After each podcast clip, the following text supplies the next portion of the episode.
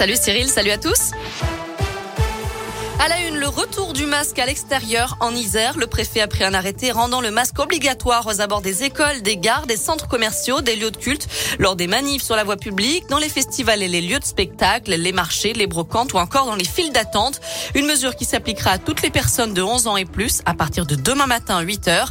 Et puis je rappelle que le masque reste obligatoire lors des déplacements à l'intérieur des établissements soumis au pass sanitaire, comme les cinémas, les restos, les foires, les bibliothèques ou encore les musées. On vous mettra le détail sur l'apéra de et radescoop.com.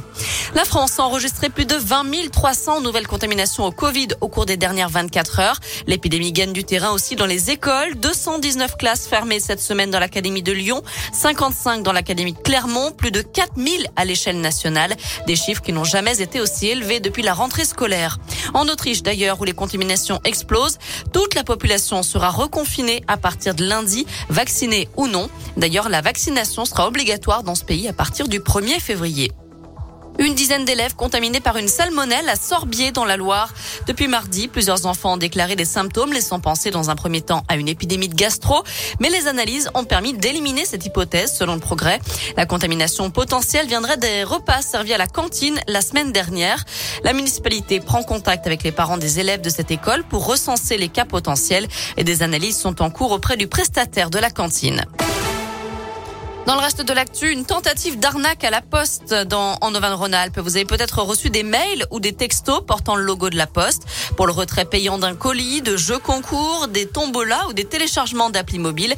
Attention, il s'agit bien sûr d'une fraude pour vous soutirer de l'argent ou des données personnelles. Des candidats de Colanta menacés de mort sur les réseaux sociaux. La production a signalé les faits à la justice. Ça fait suite à l'affaire de tricherie qui secoue l'émission de télé-réalité. Teyura a été exclu pour avoir accepté de la nourriture donnée par les locaux. Et des spectateurs accusent ses rivaux de l'avoir dénoncé. Certains candidats ont même essuyé des injures racistes. Du foot et l'ouverture de la 14e journée de Ligue 1. Monaco reçoit Lille à 21h ce soir. Les Verts, eux, se déplaceront à 3 sans leurs supporters. Ce sera dimanche à 15h.